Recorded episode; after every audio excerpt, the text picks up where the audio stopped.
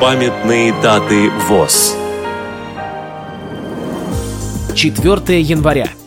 210 лет со дня рождения Луи Брайля, французского тифлопедагога, создателя современной системы рельефно-точечного письма для слепых. 5 января. 105 лет со дня рождения Михаила Родионовича Макарова, скульптора, члена Союза художников СССР, заслуженного работника культуры Узбекской ССР, участника Великой Отечественной войны. Программа подготовлена при содействии Российской государственной библиотеки для слепых –